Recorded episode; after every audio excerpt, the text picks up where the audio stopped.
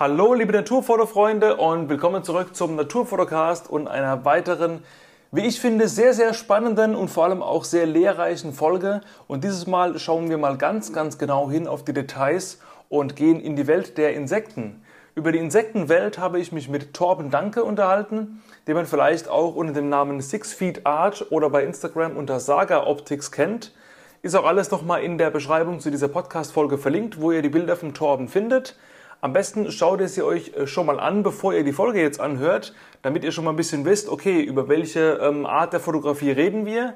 Denn ähm, der Torben fotografiert Insekten, allermeistens vor einem weißen Hintergrund und teilweise auch, ähm, ja, nicht einfach nur ein Insekt, sondern auch die Einzelheiten von dem Insekt. Also mal nur ein Kopf von einer Wespe oder eben noch extremer auch mal nur die einzelnen Flügelschuppen von einem Schmetterling, die einem überhaupt nicht auffallen, wenn man das ähm, Tier so vor sich sieht und auch wenn man mal mit einer Lupe rangeht, sieht man vielleicht nur schemenhaft, dass da überhaupt was drin ist.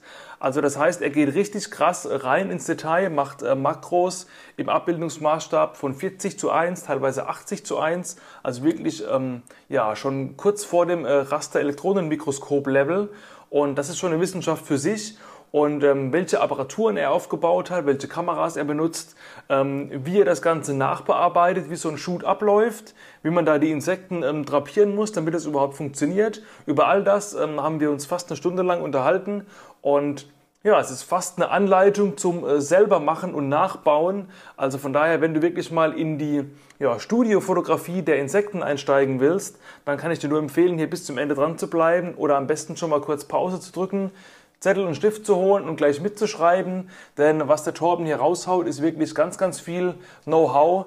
Und das kann man eben in der, wie gesagt, Studiofotografie der Insekten verwenden. Man kann es aber auch in anderen Bereichen der Makrofotografie verwenden. Und ich denke, alle, die sich generell für den Gesamtkosmos der Makrofotografie interessieren, die können hier sicherlich die ein oder andere Weisheit oder Hilfestellung für sich nochmal mitnehmen. Sehr lehrreich und interessant also, das habe ich glaube ich jetzt schon ein paar Mal gesagt, deswegen ohne weitere einführende Worte, Musik ab und viel Spaß mit dem Gespräch mit Torben Danke alias Six Feet Art über das Thema Insektenfotografie und extreme Makros unter Studiobedingungen. Also dann, los geht's!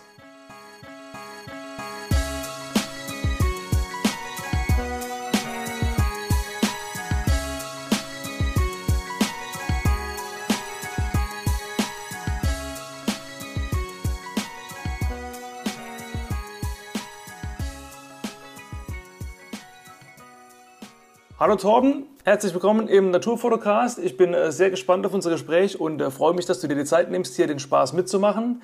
Nicht alle Leute, die zuhören, wissen wahrscheinlich, wer du bist. Von daher ähm, die übliche Frage zu Anfang, dass du dich vielleicht mal ganz kurz vorstellst. Ähm, wo wohnst du, wo kommst du her? Und vielleicht als Anfangsfrage, was war denn zuerst da? War zuerst die Liebe für die Insekten da oder war zuerst die Kamera da? das ist eine gute Frage, ja. Ja, also mein Name ist äh, Torben Danke. Ich komme äh, äh, zwischen Stuttgart und Heilbronn aus dem Weinort Besigheim. Ähm, lebe da mit meiner Frau und meinen drei Kindern.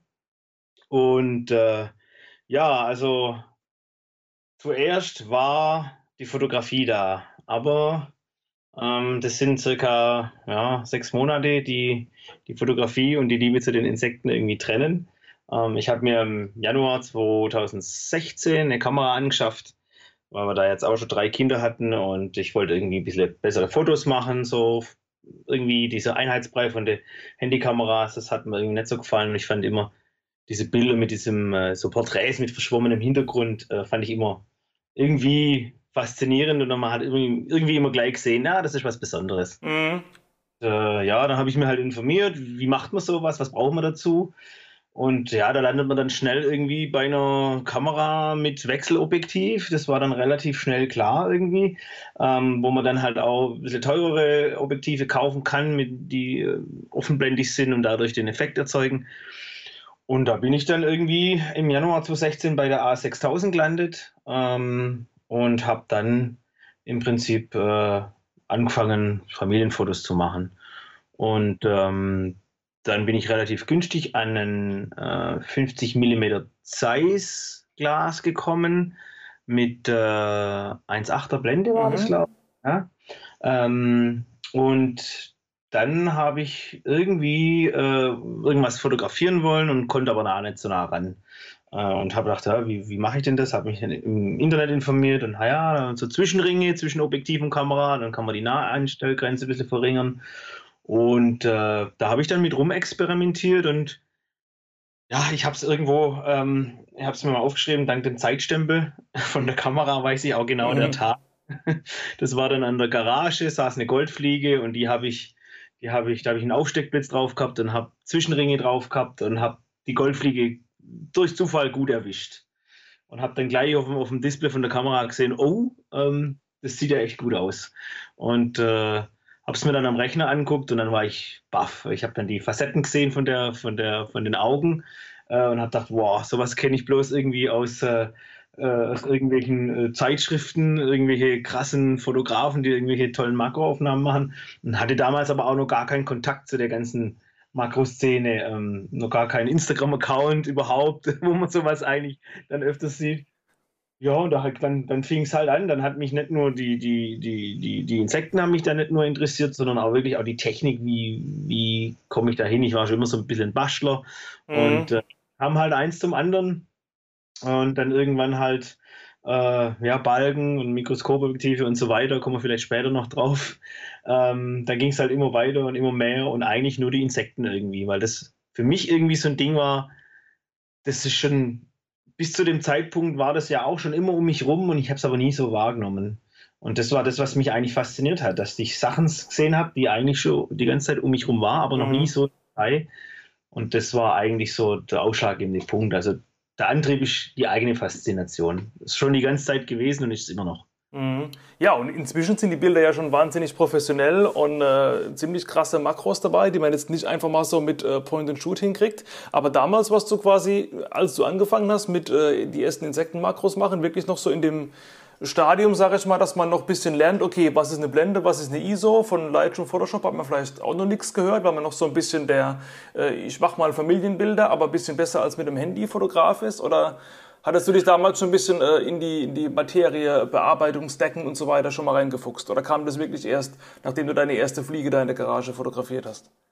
Ja, also das mit dem Stacken, das war mir völlig unbekannt. Ähm, ich habe dann äh, die Theorie von, von, von, äh, von Belichtungszeit und Blende und so, das war mir alles schon, schon relativ schnell klar. Ähm, äh, was ich dann halt gemerkt habe, ich habe dann, okay, ich brauche mehr, ich brauche mehr Schärfentiefe, ich muss die Blende zumachen, ganz logisch.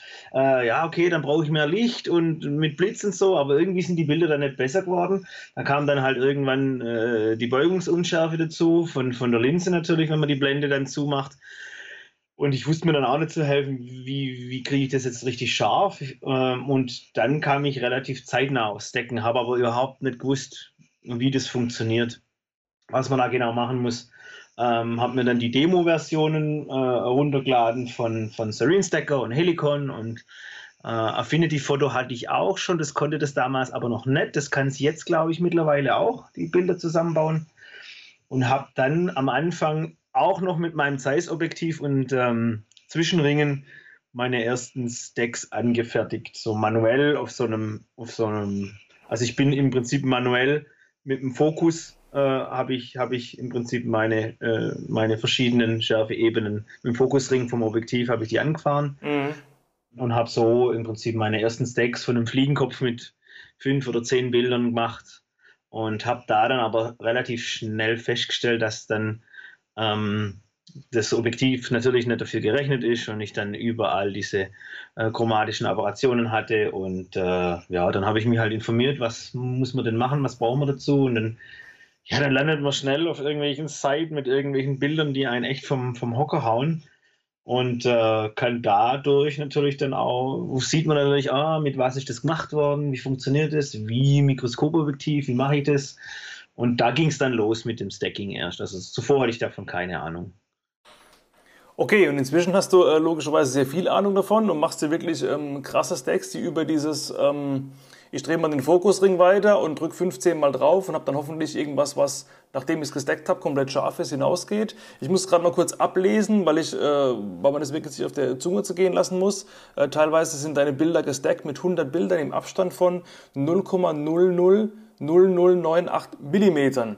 Also das, das kann man, ist irgendwie gar nicht greifbar für mich, kann man sich gar nicht vorstellen, also im, im, im 5-, äh, 6-stelligen Nachkommabereich bei Millimetern irgendwelche ähm, Stacks zu machen, die dann einen 40 zu 1 Maßstab haben.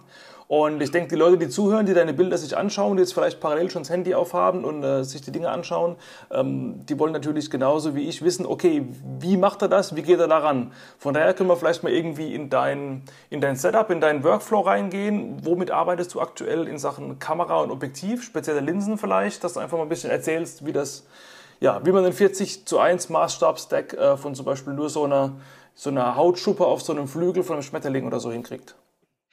Ja, das trifft sich relativ gut, ohne dass es jetzt wirklich, also ist natürlich schwierig, das immer zu beweisen, aber es war jetzt wirklich nicht abgesprochen. Ich sitze hier im Keller mit dem Laptop, weil da ist ruhig und vor mir ist der Aufbau für 40 zu 1, weil ich vorher so ein Panorama gemacht habe von so einem Schmetterlingsflügel. Deswegen brauche ich nur noch rüberschauen und kann dir ganz genau sagen, was da aufgebaut okay, ist. Okay, bin ich gespannt, ja. Also meine Kamera ist die, äh, mittlerweile bin ich gewechselt von der A6000 zu der A7R3. Mhm. Die hat 42 Megapixel, ist eine Vollformatkamera. Ähm, das war auch damals, ja, ich war mir da noch nicht so sicher, ob ich das wirklich äh, durchziehen möchte mit der Makrofotografie und so extrem war das auch noch nicht klar. Ähm, aber ich wollte halt im Prinzip ähm, die schönen großen Linsen mit dem Vollformatsensor einfach nutzen. Also ich wollte weg von APS-C, da ging es noch um die Porträts und um die Bilder so mit Family und so. Ähm, ich, und ich wollte schon immer eine Vollformat im Prinzip, deswegen habe ich dann da irgendwann mal gewechselt. Mhm. Äh, dann habe ich im Prinzip die Kamera mh, mm, mit einem Adapter äh, auf äh, einem Balken montiert ähm, der Vorteil ist ja, die Sony-Kameras, für die, die es nicht wissen, äh, das sind ja die, äh, die spiegellosen Systeme, also mhm. also diese Kameras ohne Spiegel. Und da habe ich den Platz vom Spiegel, kann ich nutzen für alle möglichen Adapter. Also ich kann alle möglichen Adapter, die für Spiegelreflexkameras, äh, also alle möglichen Objektive, die für Spiegelreflexkameras gedacht sind, kann ich äh, adaptieren, weil ich einfach diesen Platz habe. Und das Auflagemaß vom Objektiv zum Sensor passt immer noch. Ähm, und deswegen, ja, da habe ich mir einen Adapter jetzt gekauft von Nikon auf das Sony E-Mount und habe dann einen Balken von Nikon ähm, drauf gemacht. Und mit dem Balken kann ich natürlich meine, meinen Abstand zum Objektiv verändern und somit auch die Vergrößerung etwas beeinflussen.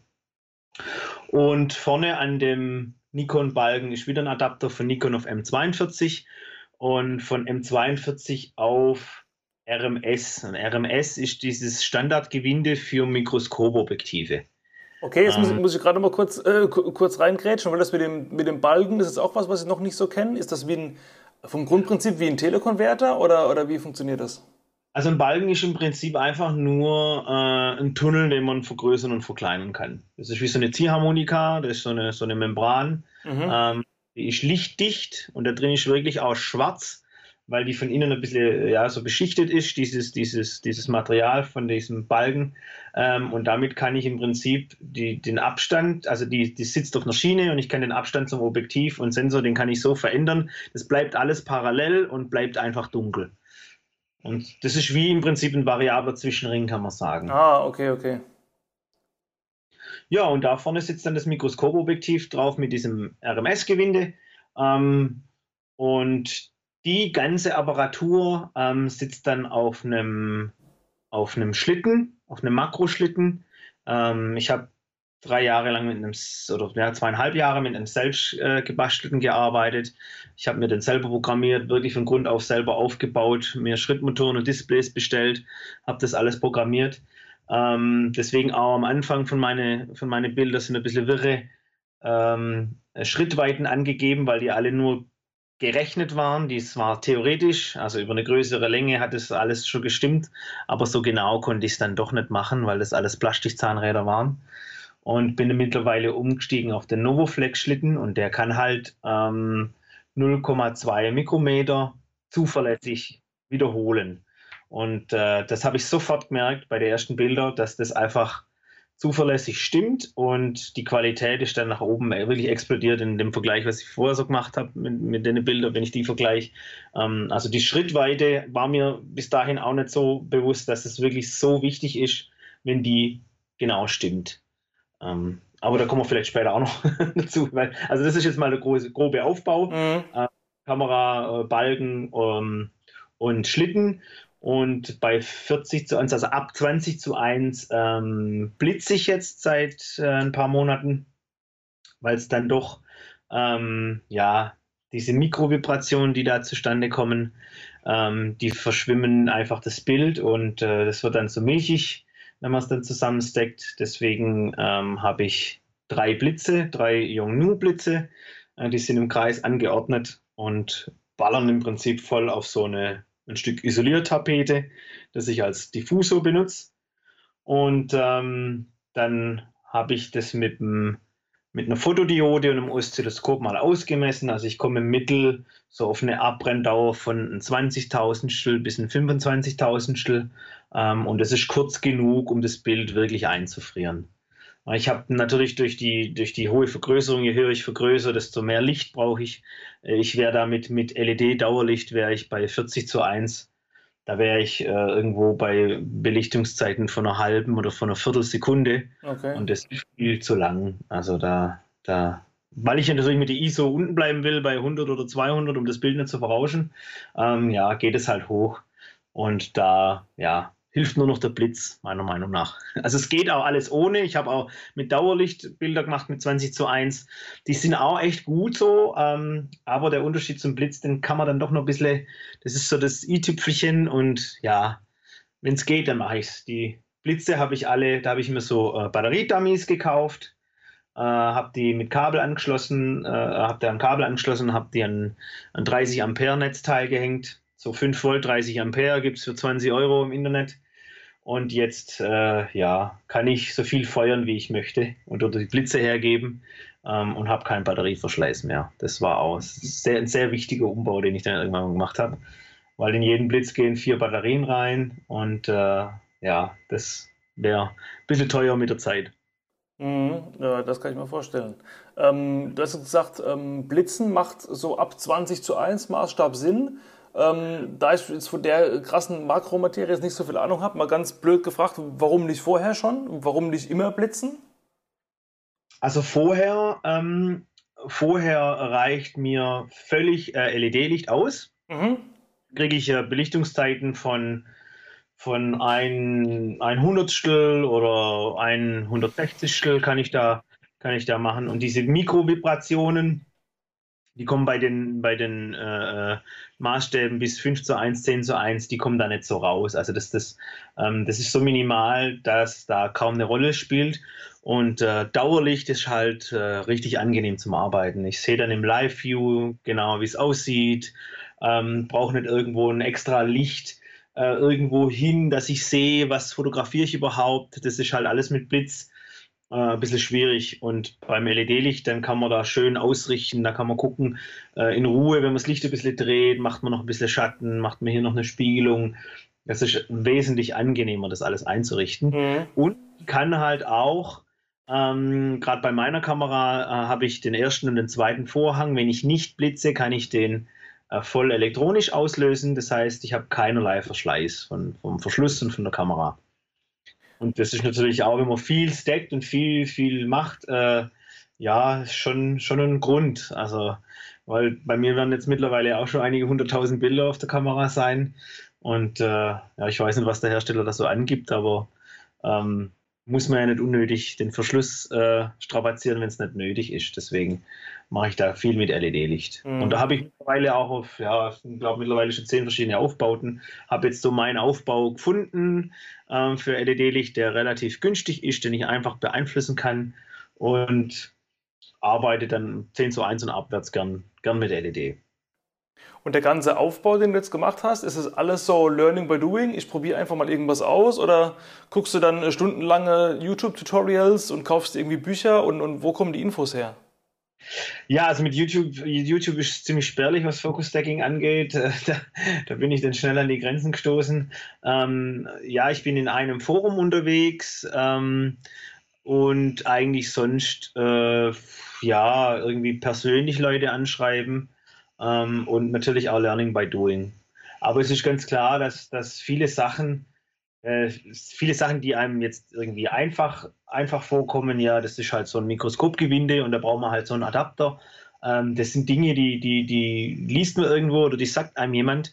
Wenn man sich das alles irgendwie selber erarbeiten müsste, das, das wäre die Zeit, die hätten wir gar nicht. Mhm. Und ich bin mittlerweile tolle, tolle Connect, dass ich tolle Connections habe, dass, dass im Internet viel, viel darüber erzählt wird ähm, und, und geschrieben wird, wie man denn sowas macht, weil irgendwo, ähm, ja, kann man nicht alles sich selber erarbeiten und äh, viele Sachen, die kommen später dann bei den hohen Vergrößerungen, da muss man einfach selber probieren, weil da einfach nicht, da haben sich einfach noch nicht viele Leute damit beschäftigt so. Ähm, und dann wird es halt schon, also da bin ich jetzt schon so dabei, die, die Schritte, die Qualitätsverbesserungen, die gehen jetzt immer langsamer voran, weil es jetzt immer schwieriger wird. Ich will jetzt mit dem Maßstab immer höher und ja, jetzt wird es dann schon haarig, muss man sagen. Mhm. Und diese Mikrovibrationen, also was löst die aus? Ist das das Objekt, das sich bewegt, weil man leichter Windhauch durchzieht? Oder ist das in der Kamera bedingt, dass die, auch wenn es auf einem stabilen Schlitten ist, eben doch nicht 100% bewegungsarm sich bewegt? Oder wo kommt das her? Ja, also bei mir ist es so, ich, hab, äh, ich bin im Keller unten, nebenan läuft ja ständig die Waschmaschine. Ähm, da vielleicht äh, durch die Wände äh, mein Boden in der Werkstatt, der schwimmt zwar, ähm, also der ist auf so einem Granulat irgendwie gelegt, dass das so schwimmend ist und, und keinen Kontakt zur, zur Außenwand hat, aber trotzdem, ähm, trotzdem hat man, hat man einfach Vibration. Und wenn es nur, selbst wenn die LEDs nicht wirklich, also selbst wenn die Blitze nicht wirklich warm werden, ähm, die haben doch irgendwann einen Temperaturunterschied zum Raum. Und wenn ich irgendwo einen Temperaturunterschied habe, dann habe ich automatisch eine kleine Luftzirkulation. Und das reicht schon. Also wenn ich daneben stehe und atme, das sieht man bei 40 zu 1 zum Beispiel. Mhm.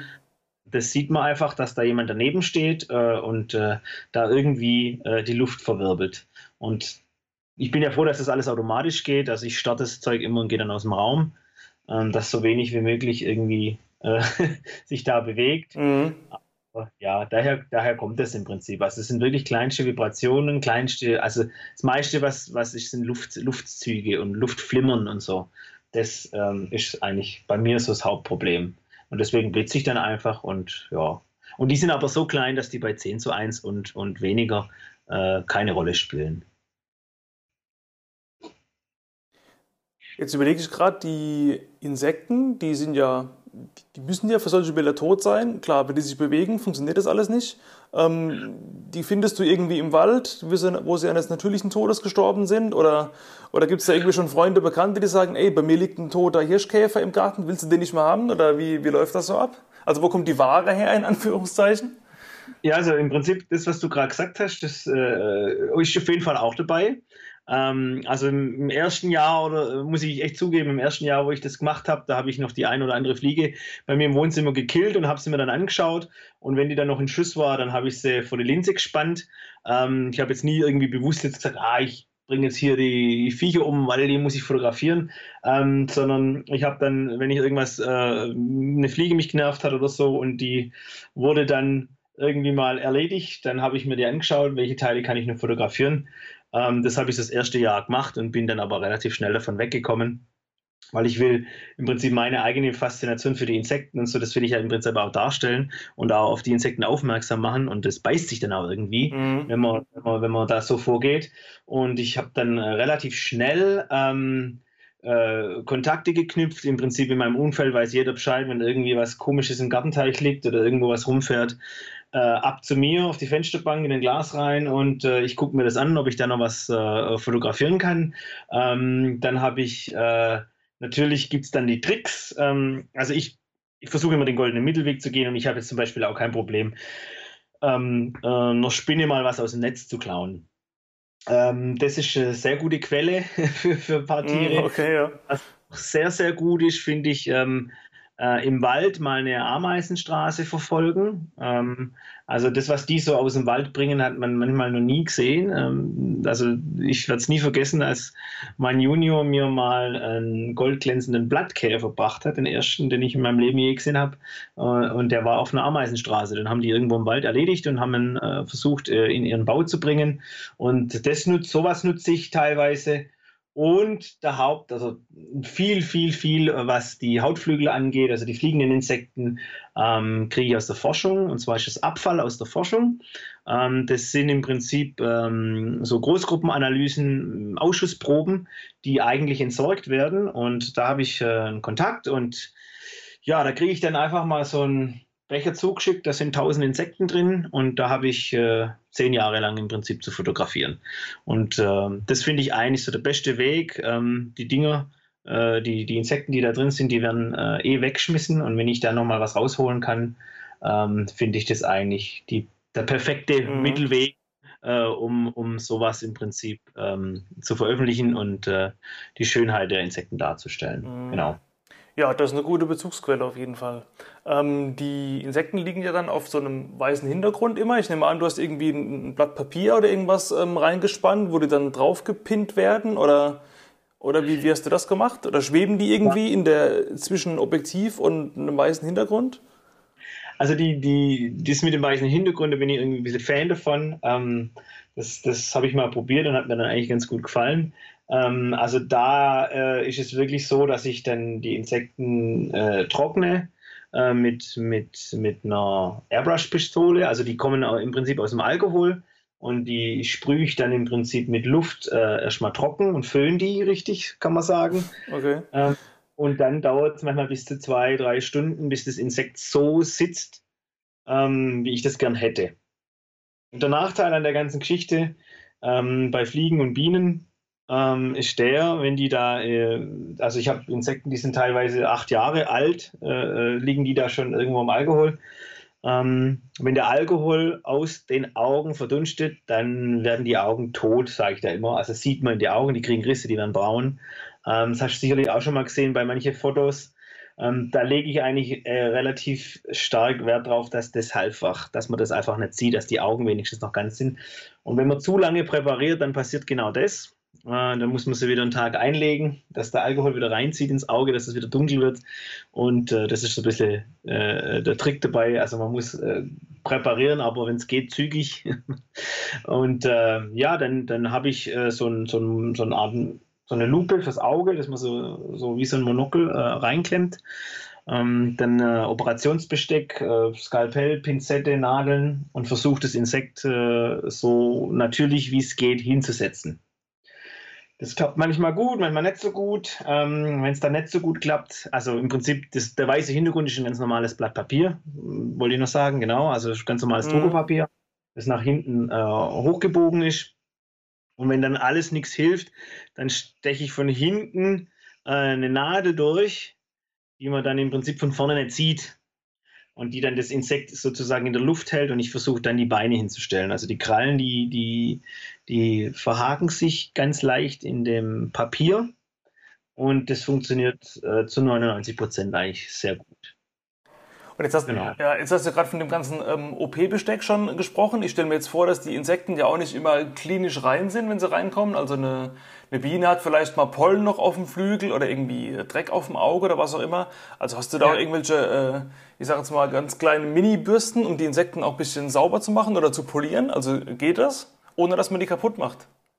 Ja, das geht relativ gut. Also die sind ähm, echt stabil. Ich meine, bei den Insekten, die ein bisschen ähm, bisschen länger schon im Alkohol liegen, da ist das Problem, dass die Gelenke, ähm, dass die Feuchtigkeit aus der Gelenke äh, durch den Alkohol ähm, ja, verdrängt worden ist und die Gelenke härten aus.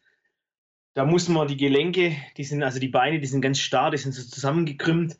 Ähm, da muss man vorsichtig äh, die Gelenke brechen. Man muss halt auch ähm, vor und nach dem Ge Gelenk genau greifen und muss das Gelenk brechen. Dann, dann ist das so ein kleines Häutchen zwischen den Gelenken, das bricht dann ähm, aber das ist innen drin, aber und das sieht man nicht nachher auf dem Foto.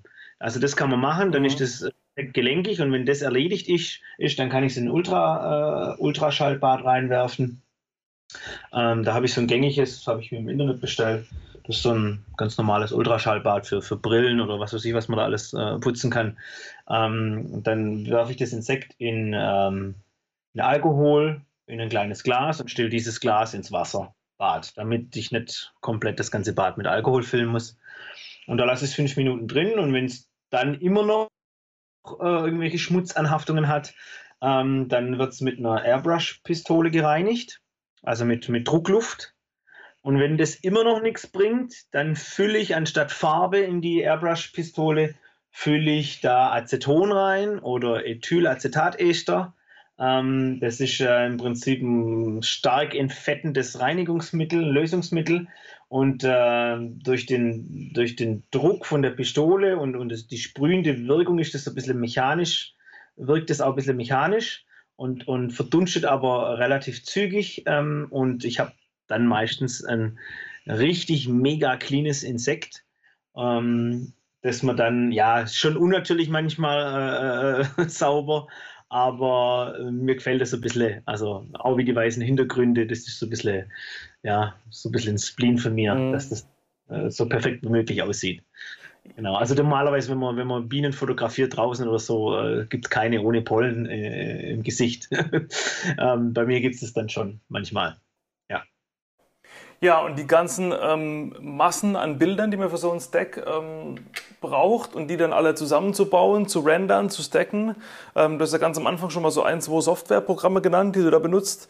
Ähm, ich denke mal, da braucht man ja auch mal ordentlich Rechenpower. Also da langt ja irgendwie so ein, so ein Aldi-PC von vor drei Jahren, wird er wahrscheinlich nicht so viel machen. Also hast du irgendwie Geht es mit einem normalen Laptop-Rechner oder hast du da wirklich irgendwie nochmal extra RAM und extra CPU reingebaut, dass das überhaupt die ganzen äh, Render- und Stack-Prozesse irgendwie flüssig hinkriegt? Ja, also ich habe ähm, hab nur ein Laptop, sonst keine äh, Rechner im Haus. Äh, ich bin da ein bisschen so, ich habe gern alles an einem Ort und wenn ich dann hier noch einen Rechner hätte und einen Laptop, dann habe ich wieder zweimal Daten und das kann ich irgendwie nicht brauchen. Ich habe das immer gern ähm, geordnet an einem, an einem Fleck. Mhm. Ähm, MacBook Pro. Ähm, aber die mobilen Laptops, klar, die sind von der Rechenleistung her natürlich äh, viel, viel äh, leistungsärmer wie jetzt so ein, so ein PC, den man sich da selber zusammenbaut. Ähm, aber es geht. Also ich habe lange Zeit äh, mit RAW fotografiert, habe mich dann ja in der Findungsphase dann irgendwann für Serene Stacker entschieden für das Programm. Ähm, wie gesagt, da gibt es ja noch Helicon, also die Helicon und, und Helicon Focus und Serene Stacker, das waren so meine zwei Favoriten. Ich habe dann immer Stacks angefertigt und habe mit beiden Programmen das gestackt und bei meiner Arbeitsweise war halt bei Serene Stacker das Ergebnis immer ein kleines bisschen besser. Deswegen habe ich mich dann irgendwann dafür entschieden und habe das dann auch gekauft in der Vollversion. Und ähm, ja, dann habe ich äh, lange Zeit mit RAW gearbeitet und das hat schon lang gedauert. Äh, immer das Zusammenstacken äh, und natürlich der ganze Speicherplatz, das ist, was man da frei auch braucht. Ähm, also ich musste dann, äh, Serene Stacker hat den Nachteil, das kann keine ähm, RAW-Files von meiner Kamera verarbeiten. Das heißt, ich musste meine RAW-Files in Lightroom erstmal umwandeln in TIFF und da war ein Bild dann 255 Megabyte so groß und äh, ja, es war dann halt ein riesen Datenaufkommen. Und mein Sensor von der Kamera, der hat 12 Bit und äh, JPEG halt nur 8 Bit Farbtiefe. Und ich habe dann aus den 12 Bit halt 16 Bit gemacht. Da wurden die letzten 4 Bit halt, äh, äh, da stand halt nichts drin. Aber ich hatte keinen Verlust von der Farbinformation. Ähm, aber das hat, wie gesagt, alles so lang dauert. Ich bin dann echt auch aufgrund äh, des Datenvolumens und des höheren Maßstabs, wo man noch mehr Bilder braucht, irgendwann umgestiegen auf JPEG und habe jetzt mittlerweile festgestellt, dass ähm, wenn ich das alles richtig einrichte und wenn ich richtig belichte und ähm, also man kann im Prinzip mit, mit anderen Dingen, anderen Schrauben, an denen man dreht, viel mehr an Qualität rausholen, wie allein dieses Ding mit RAW und JPEG. Also äh, gerade in, also, in, dieser, in dieser Sparte der Makrofotografie ähm, ist es wirklich so, dass es äh, Sachen gibt, die in dem ganzen System wichtiger sind und mehr bringen, wie einfach nur die Wahl JPEG oder RAW. Mhm. Okay. Deswegen, seitdem, seitdem mache ich eigentlich nur noch JPEG. Genau. Ja, ist auch interessant. Ähm, ja, da lass uns doch vielleicht mal gerade mal in diesen ähm, Post-Production-Workflow äh, ein bisschen reingehen, dass wir mal wissen, wie das funktioniert.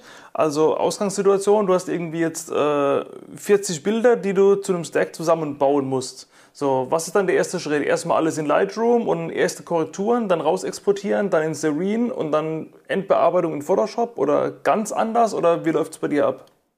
Ja, also im Prinzip lade ich sie erstmal äh, in Lightroom rein, schaue mir das Histogramm an, ob das ungefähr da so liegt, wie ich mir das vorstelle, ob es nicht über unterbelichtet ist. Und wenn das einigermaßen passt, ähm, man sieht es ja dann auch schon ähm, im Vorschaubild von der Kamera äh, meistens. Und ja, zu 99 Prozent passt es eigentlich so. Mache ich an dem Bild nichts. Also ich zu 99 Prozent gebe ich es direkt, so wie es aus der Kamera kommt, äh, in Serene Stacker und starte. Ähm, ja, es ist so, dass beim Stacken die Tiefen tiefer werden und die Höhen höher. Ähm, aber wenn man da ein bisschen Luft hat, dann äh, ist das alles nicht so wild. Und ähm, deswegen landet bei mir fast alles direkt äh, in Serene Stacker. Mhm. Äh, und dann habe ich dann meine Lieblingsmethode. Das ist die Methode PMAX. Ähm, die die Serene äh, benutzen, die wissen, um was es geht. Ähm, das ist so, was meiner Arbeitsweise am, am besten entspricht von, von der Ergebnisse her. Ähm, da gibt es dann noch eine andere Methode, das zu stacken. Man kann das auch beides miteinander kombinieren und man kann auch in Serene Stacker ähm, viele, viele Sachen ausbügeln, aber da muss ich ehrlich sagen, das hat bei mir noch nie so richtig funktioniert. Deswegen äh, habe ich da meine eine Methode, mit der ich stack und wenn ich da dann unzufrieden bin, ähm, dann gibt es noch ein paar Tricks, ähm, wie ich das im Prinzip im Nachhinein noch verändern kann. Ich weiß nicht, soll ich gleich darauf eingehen oder sollen wir später machen? Oder? Nee, kannst, kannst du ruhig mal, ruhig mal erzählen. Alles noch jetzt in, in Serene oder sind wir dann schon in, in Photoshop? Ja, also im Prinzip, es wird alles in Serene erstmal gesteckt und dann öffne ich die Datei im Photoshop. Serene äh, spuckt mir dann eine TIFF-Datei aus, eine 8-Bit-TIFF-Datei halt nur, weil ich mit JPEG fotografiert habe. Ähm, und dann gibt es beim, beim Stacking an sich, ähm, gerade bei höheren Vergrößerungen, sagen wir mal ab 5 zu 1 oder so, gibt es dann ein paar so Phänomene. Ähm, das sind einmal die Staubwürmer, die da entstehen ähm, man hat irgendwo immer ein Staubkorn drauf liegen oder auch mehrere, selbst wenn der Sensor sauber, sauber aussieht. Ähm, das ganze System ist nie staubfrei. Und durch die, ähm, durch die Verschiebung vom Fokus mit der ganzen Kamera, die da so hin und her fährt, ist das äh, Staubkorn natürlich rein optisch gesehen natürlich jedes Mal ein bisschen an einer anderen Stelle. Also wenn ich hier reinzoome, dann wird mein Bild oder mein Objekt ja eigentlich größer das versucht äh, Serene auszugleichen, indem es das Bild skaliert. Und dadurch habe ich im Prinzip keinen Staubpunkt, sondern es sind alles Staubwürmer. Mm, okay. Die im besten Falle, wenn das Deck sauber war, äh, äh, sind die alle gerade oder, oder sind es Linien. Ähm, wenn die so ein bisschen krumm sind, dann weiß man, Serene hat, Serene hat es ein bisschen ausgeglichen, weil das Bild nicht hundertprozentig an der Stelle war wie das vorhergehende. Ähm, da sieht man dann auch die Qualität des Schlittens an den Staubwürmern, kann man sehr gut erkennen. Und ähm, ja, dann, dann habe ich einmal diese Staubwürmer und dann habe ich den, ähm, den sogenannten Ghosting-Effekt. Ähm, und zwar ist das das Problem, dass äh, um, um, um Teile, die im Vordergrund liegen, oft so ein, so ein, so ein Schein außenrum. Ähm, das kenne ich vom, kenn ich vom, vom HDR, kenne ich das. Ja, okay. Also das ist im Prinzip so, ich fokussiere halt auf den Hintergrund und klar, wenn was im Vordergrund ist, dann ist das verschwommen. Ähm, das heißt, mein Hintergrund äh, kann nie so scharf sein, äh, weil das davor, ähm, ja, das, das macht mein Bild ja milchig. Ach so, das, also, ja, ja, okay. Mhm. Ja, also, genau, wenn ich jetzt einen Fühler habe, der vorm Auge hängt, der Fühler, der ist verschwommen und das Auge scharf, dann ist einfach, habe ich um den Fühler nachher so, so einen Schein. Ähm, was dann auch damit zusammenhängt, ist, ich schaue mit meinem Objekt mit meinem Objektiv sozusagen ja auch um diesen Fühler herum. Ähm, und äh, habe dann im Prinzip auch oft den, den, den Effekt, dass dieser Fühler nachher durchsichtig erscheint. Weil der Hintergrund war scharf und der Fühler war scharf und die Software weiß natürlich nicht, äh, was ist vorne, was ist hinten. Das, könnte man eigentlich äh, rein softwaretechnisch mit einem Update mal, ähm, mal beseitigen, wenn da mal irgendeiner zuhört von Serene Stacker. Weil wenn ich eine Bilderserie habe und kann sagen, die sind in der Reihe fotografiert, dann kann man, da weiß man ja, was vorne und was hinten ist, das könnte man festlegen, dann wüsste das die Software. Ähm, aber da die Software natürlich nicht weiß, was vorne und hinten ist im jetzigen, äh, im jetzigen Status, dann äh, ist der Fühler durchsichtig, weil er natürlich beides scharf hat und beides übereinander legt. Und da mache ich so, also das kann man auch in Serene direkt schon irgendwie ähm, ähm, bereinigen, ähm, aber ich mache dann von dem Fühler einen Einzelstack und äh, lasst es dann nachher in Photoshop automatisch übereinander legen und äh, ja, mach dann, stell dann die Ebene, stell dann die Ebene manuell frei, dass der Fühler im Vordergrund scharf wird. Bei so Fliegenhaaren und so ist das viel Arbeit, ähm, aber es ist einfach, ja, ist einfach besser das Ergebnis dann. Also dann fertige ich von einem Bild mehrere Einzelstacks an und nehme mir dann immer die scharfen Bereiche manuell raus. Genau. Mhm, okay. Ich überlege jetzt gerade, wie viel, wie viel Zeit man im Schnitt für so einen Shoot braucht. Also äh, klar, im Schnitt ist schwierig zu sagen, weil jedes, äh, jedes Tier ist anders. Aber wenn ich jetzt mal als Beispiel nehme, nehmen wir zum Beispiel ähm, eine Wespe, Ganzkörperaufnahme. Wie viel Zeit braucht man insgesamt, wenn man irgendwie äh, Vorbereitung, Tier polieren, Setup einrichten, den, den Shoot machen, Bilder importieren, Post-Production, bis es dann wirklich mal auf Instagram postbar ist? Äh, wie lange dauert das? Sind das irgendwie ein Stunden, zwei Stunden, zwei Monate? Ich kann es mir nicht so wirklich vorstellen. Also wenn ich mir jetzt entschließe, ich gehe jetzt in den Keller und mache heute eine Wespe, dann sei mal so, äh, ja, zwischen ein und zwei Stunden brauche ich, bis das Setup steht, bis das Tier gereinigt und präpariert ist. So mhm. kann man es. Also, ja, mit, kommt immer darauf an, wie viel man noch reinigen muss und so weiter. Ähm, und ob das Setup schon aufgebaut ist, weil wenn ich vorher irgendwie 40 zu 1 hatte und will jetzt ein, will jetzt ein 1 zu 1 oder ein 2 zu 1 Bild machen, dann muss ich alles umbauen. Da ist gleich mal wieder eine halbe Stunde weg. Ähm, schön wäre es natürlich für jeden Maßstab ein eigenes Setup mit eigener Kamera zu haben, aber ja, das sind so Träume, die man hat. Da ist der Keller zu klein, ne? ja, ja, und der Geldbeutel auch. Ähm, ja, also genau.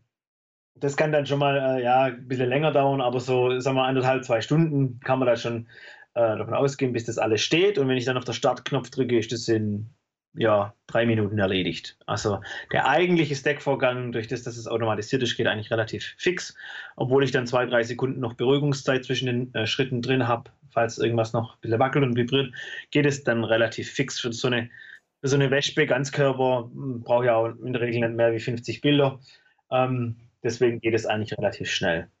Genau. Und bei einem Maßstab von 40 zu 1, dann kann es dann schon mal, also ich habe letztens ein Bild gemacht von einer Sandbiene, von einer Ozelle, das waren über 1200 Bilder äh, mit Blitz. Und dann wollte ich dem Blitz auch ein bisschen Zeit geben zum Abkühlen und zum Recyceln und so, dass es nicht zu arg beansprucht wird. Da habe ich dann fünf Sekunden, fünf Sekunden Zeit gemacht zwischen den Stacks und das war dann unterm Strich, glaube ich, anderthalb Stunden, bis das Bild gemacht war. Aber da muss ich ja nichts weiter tun und in der Zeit kann ich ja was anderes machen. Also wie gesagt, so zwei Stunden zum, zum, zum die Stacks anfertigen.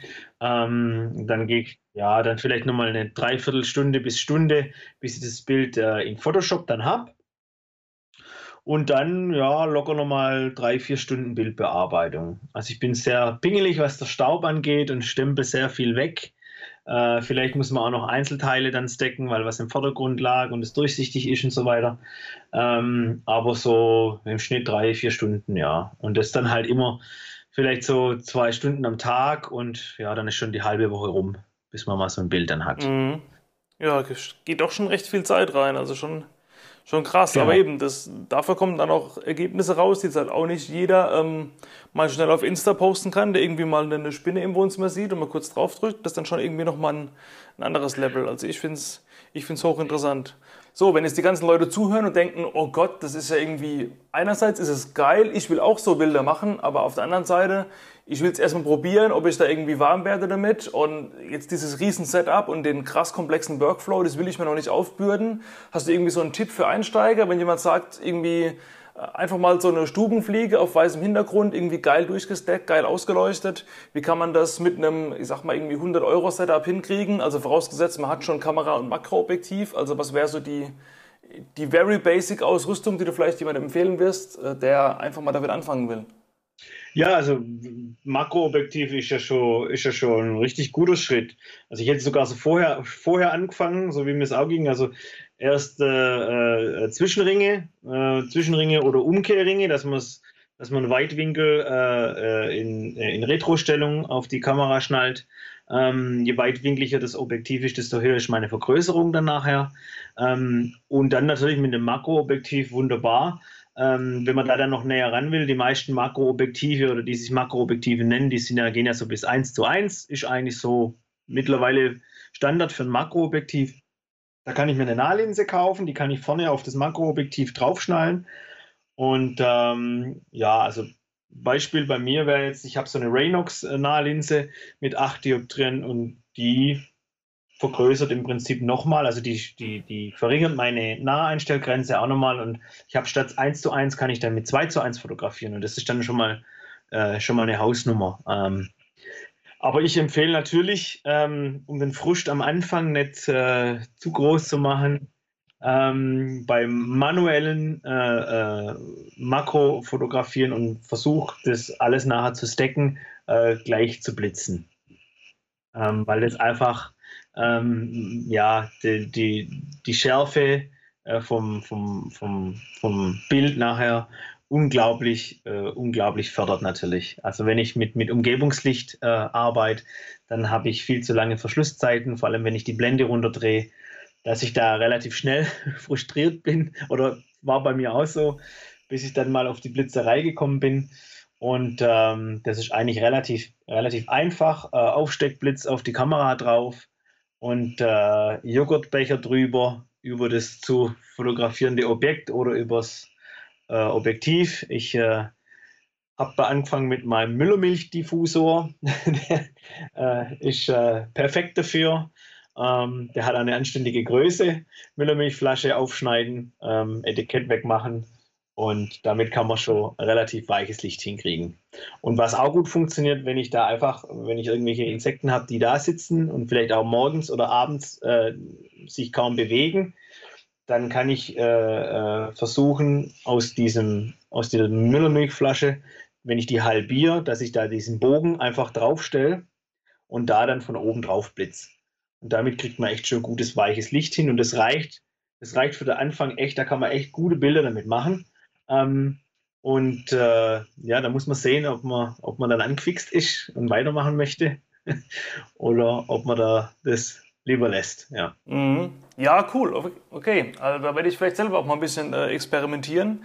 Und ähm, ja, zum, äh, zum Ende von den äh, Gesprächen spreche ich mit den Leuten immer gern über ihre äh, wildesten Traumvorstellungen. Ähm, hast du vielleicht so ein, ich nenne es immer Bucketlist-Bild oder so ein Traumshot oder irgendwas, wo du sagst, ey, wenn ich das Bild noch hinkriege, dann kann ich mich ins Grab legen und alles war gut.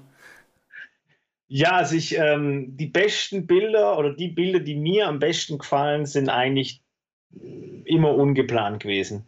Deswegen weiß ich, dass ich so, so, ein, so Traumschuss irgendwie, ähm, das, äh, ja, das, das, das nehme ich mir gar nicht vor, sondern ich, ich bin ja selber auf der Suche nach interessanten Stellen bei den Insekten, gerade im höheren Maßstab. Da bin ich äh, selber immer auf der Suche. Ähm, aber was mich halt schon noch reizt, ähm, sind irgendwie die, die, die Flügelschuppen von einem Schmetterling einfach noch ein bisschen noch größer, wie ich sie jetzt schon habe, ähm, abbilden zu können. Also ich habe hier ein Objektiv rumliegen, das hat äh, den Vergrößerungsmaßstab von 80 zu 1. Da bin ich jetzt grad, da bin ich jetzt gerade dran. Ich habe auch schon erste Bilder damit gemacht.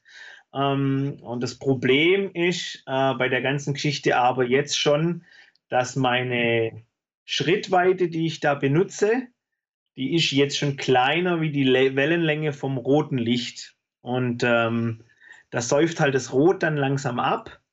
Ähm, und da ist so langsam auch das Ende der Fahnenstange mit, mit dem sichtbaren Licht. Da muss man dann in die äh, Raster-Elektronenmikroskop-Technik überwechseln. Ähm, aber so 80 zu 1 ist noch machbar und das ist so ein bisschen mein Ziel, wo ich mal hin möchte. Ähm, vielleicht auch mal ein 100 zu 1 Bild, wobei, ja, da kann man noch ein bisschen tricksen mit Vergrößern oder vielleicht so einem Konverter. Ähm, aber so 80 zu 1 ist eigentlich mein Ziel, wo ich mal hin möchte. Ähm, das, das steht noch an und das dauert aber noch ganz lang. Das mhm. weiß ich. Ja, aber gut, da haben wir immerhin ein Ziel, wo man darauf hinarbeiten kann. Ähm, was mir jetzt vorhin eingefallen ist, was, was ich persönlich ganz geil finde, keine Ahnung, ob das geht oder wie das geht, dass man so ein, ähm, so ein 3D-Bild von einem Insekt macht. Äh, wie wenn man quasi irgendwie, wenn man sich eine, eine Jeans kauft in einem Online-Shop, kann man die ja teilweise um, um, alle, um alle Achsen drehen und sich quasi komplett von jeder Seite angucken in so einem virtuellen 3D-Bild, ähm, dass man sowas irgendwie mit einem Käfer mal hinkriegt. Ähm, denkst du, das wäre machbar mit deinem Setup oder? Also mit dem Setup, das ich jetzt hier habe, nicht, aber mit meinem alten Setup und das habe ich auch schon gemacht. Ah, okay. Ja, also. Dass man dann so, so wirklich ähm, so, so virtuell dann das Bild dann auf dem Handy irgendwie drehen kann, so wie diese ähm, 360-Grad-Videos, die meistens die Outdoor-Leute machen. Ja, also wenn man das, wenn man das aufarbeitet, dann, dann könnte man das sicher schon machen. Also ähm, als ich das zwei Jahre betrieben habe, die ganze Geschichte, dann haben die Leute gesagt, hey, dann mach doch mal so einen Rundumflug um so ein Insekt und hin und her. Ähm, dann habe ich gesagt, ja, wie soll das funktionieren? Das, das geht nicht, weil ähm, ja, ich bin da mittendrin in der Materie, aber jetzt mal jemand zu erklären, hey, ein Bild, das sind ja schon 100 Einzelbilder. Und das müsste ich ja von allen Seiten machen. Also das ja, ist unvorstellbar, was das für. Und, äh, und dann wurde ich nochmal gefragt und mach doch und probier doch. Und dann habe ich irgendwann gedacht, ja komm, jetzt das probier schon. Ich habe ja meinen Makroschlitten damals selber programmiert, habe mir dann nochmal einen zweiten gebaut und habe die miteinander kommunizieren lassen. Und der eine äh, Makroschlitten hat dann im Prinzip die Kamera vor und zurück bewegt und der andere Makroschlitten hat einen, einen Motor, einen Drehmotor, ähm, also so eine, so eine Rotationsachse gesteuert. Und dann habe ich im Prinzip so ein Stack gemacht von einer Fliege zum Beispiel. Habe dann dem anderen Schlitten gesagt, hey, ich bin fertig. Und der hat dann die Fliege um 0,03 Grad gedreht. Und dann habe ich das Ganze nochmal gemacht. Und ähm, also ich habe insgesamt fünf Videos im Prinzip so gemacht mit, mit zweieinhalbtausend bis siebeneinhalbtausend Bildern. Wow. Äh, habe die dann im Prinzip jeden einzelnen Stack äh, zusammengerechnet und habe dann die äh, als Video ähm, mit diesem, nach da gibt es auch das eine Timelapse, da gibt es ein Timelapse-Programm. Mit dem Timelapse-Programm habe ich die dann die Einzelbilder im Prinzip äh, zusammen zusammengeschnitten als Video und habe dann so kleine 5-Sekunden-Sequenzen, wie, wie man so dreidimensional um das Insekt ähm, rumfliegt. Und äh, diese kleine Schnipsel, die ich da gemacht habe, die sind auch äh, alle zusammen äh, in einem Musikvideoprojekt verwendet worden. Das könnt ihr euch im Internet anschauen. Ähm, ähm, das äh, mit Dominik Eulberg zusammen. Ähm, das ist ein äh, Techno-DJ und Producer und mit dem zusammen habe ich das äh, Musikvideo dann gemacht. Und da sind diese ganzen Szenen drin. Ähm, ja, kann man sich anschauen. Ja, werde ich auf jeden Fall ähm, verlinken in der Beschreibung zur Podcast-Folge, genauso wie dein Instagram-Account und deine Homepage, dass die Leute, wenn sie es denn nicht äh, inzwischen schon gemacht haben, auf jeden Fall mal deine ganzen Bilder anschauen können.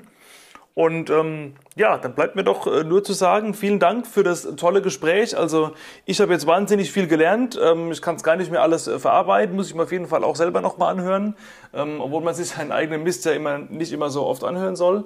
Ähm, die Leute haben, denke ich mal, auch vieles mitgenommen. Und ähm, dafür vielen Dank, dass du so viel ähm, Know-how mit uns geteilt hast hier. Und ähm, ich wünsche dir noch viel Erfolg bei deinen äh, nächsten äh, Projekten, dass das 100 zu 1 Bild ja vielleicht nicht im Jahr 2030, sondern schon 2020 klappt und dass deine ganzen anderen Projekte auch noch erfolgreich sind. Und wenn du möchtest, kannst du zum Schluss noch irgendwie ein paar abschließende Worte sagen, ein bisschen Werbung machen, noch irgendwas loswerden für die äh, Zuhörer. Und ansonsten würde ich sagen, will wir dann das Buch langsam mal schließen. Ja, also was ich eigentlich ganz am Anfang sagen wollte, aber dann irgendwie vergessen habe, weil wir dann so schon losgelegt haben, ist, dass ich mich natürlich bei dir bedanken äh, äh möchte, dass du auf mich zugekommen bist. Ist für mich natürlich auch eine Ehre, weil es gibt viele, die sowas machen und ähm, finde es toll, dass du mich angeschrieben hast. Und für mich ist es äh, eine absolute Premiere, so einen Podcast mal mitzumachen. Und äh, es hat auf jeden Fall Spaß gemacht, einfach mal so, äh, so erzählen, ohne dass irgendwie einer sagt, äh, jetzt reicht's mal. und äh, ja, also auf dem Weg geben äh, möchte ich eigentlich den Leuten ähm, das, was ich im Prinzip in meine Bilder auch transportieren äh, möchte, schaut genau hin, in was für einer wundervollen Welt wir eigentlich leben. Ähm, äh, letztens hat mir einer geschrieben, das ist wunderbar, äh, wir leben zwischen gigantisch groß, wenn man das Universum betrachtet, und zwischen gigantisch klein, da schweben wir irgendwo mittendrin. Und das finde ich eigentlich äh, relativ gut ausdrückt. Mhm. Äh, und man kann beides äh, für, für uns, für unser Auge kann man beides näher holen. Und ich bin halt eher bei dem gigantisch Kleinen gelandet. Und äh, ja, das möchte ich den Leuten einfach auf den Weg geben. Man braucht nicht ein spezielles Equipment, sondern wenn man, wenn man mal eine Fliege irgendwo sitzen sieht äh, und die irgendwie da rumschlägt äh, am Tisch, weil da irgendwie ein Stück äh, bisschen Orangensaft äh, verleert worden ist oder so, schaut euch einfach mal an. Äh, schaut mal genauer hin und äh, lauft ein bisschen mit offenen Augen durch die Gegend. Ähm, das ist so wunderbar, was eigentlich um uns herum so passiert und was wir eigentlich kaum wahrnehmen. Und das möchte ich eigentlich äh, transportieren durch die Bilder und jetzt äh, durch meine Worte natürlich so weitergeben. Ja. Das ist doch ein wunderbares Schlusswort. Dem kann ich mich nur anschließen. Genau hinschauen, egal in welchen Lebensbereichen, ähm, ist immer hilfreich und gut. Vor allem eben auch in der Natur, wo eben äh, ja, man oft die Details eben nicht sieht, egal ob es jetzt die einzelnen Federn von einem Vogel sind oder eben die einzelnen Hautschuppen von einem Schmetterling. Ähm, Ja, was soll ich noch groß sagen? Ähm, mir hat Spaß gemacht. Also ähm, die Ehre ist ganz meinerseits. Und ähm, dahingehend sind wir uns ja schon mal einig. Und äh, ja, dann bleibt mir nur noch zu sagen, weiterhin viel Erfolg, viel Spaß bei der Fotografie. Und ähm, ja, wenn man sich irgendwann wieder schreibt, sieht oder hört, ähm, ja, bis dahin alles Gute, Torben. Danke dir. Ciao. Ciao. Das war's mit dieser Folge des Naturfotocast. Schön, dass du bis hierhin zugehört hast. Vielen Dank dafür und ich hoffe, du konntest einige Erkenntnisse und Informationen aus dieser Folge rausziehen, die du auf deine eigene Fotografie anwenden kannst.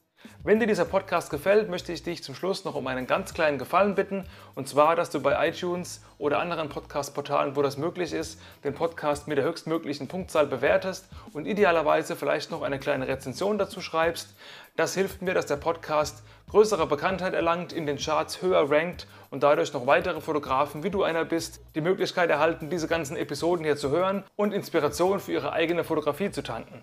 Wenn du Interesse an weiteren Inhalten von mir hast, dann schau gerne mal auf meiner Homepage kellerfoto.de vorbei. Dort biete ich dir unter anderem meinen kostenlosen E-Mail-Newsletter, in dem ich in unregelmäßigen Abständen immer mal wieder Tipps, Tricks, Erfahrungen und Inspirationsquellen rund um das Thema Naturfotografie verschicke. Also kein Spam, sondern wertvolle Inhalte für dich, die es nur auf diesem Kanal gibt. Direkt als Eingangsgeschenk, wenn du dich registrierst, bekommst du mein 40 Seiten langes kostenloses E-Book Fliegende Vögel fotografieren. Wenn du also in diesem Bereich dich verbessern willst, kann ich dir nur empfehlen, da mal reinzuschauen. Selbst wenn du dieses Buch nicht brauchen solltest, einfach diese erste E-Mail löschen und warten, was da noch kommt. Wenn du deine Bilder mit der Software Adobe Lightroom Classic CC bearbeitest, biete ich dir auch einen kompletten Videokurs an, in dem ich dir zeige, wie du deinen Workflow signifikant verschlanken kannst, ganz viele Abkürzungen, die Lightroom selbst bietet, einfach umsetzen kannst und somit deine Bildschirmzeit um 80% schrumpfen kannst. Dann hast du viel mehr Zeit für das eigentliche Fotografieren oder sonstige kreative Arbeit und musst dich nicht mehr in Lightroom zu Tode verwalten und tausende Regler schieben. Das geht nämlich wesentlich einfacher kellerfoto.de, schau da einfach gerne mal rein. Und das war's an dieser Stelle mit mir nun wirklich. Bis zur nächsten Folge, wir hören uns. Bis dahin, dein Jochen.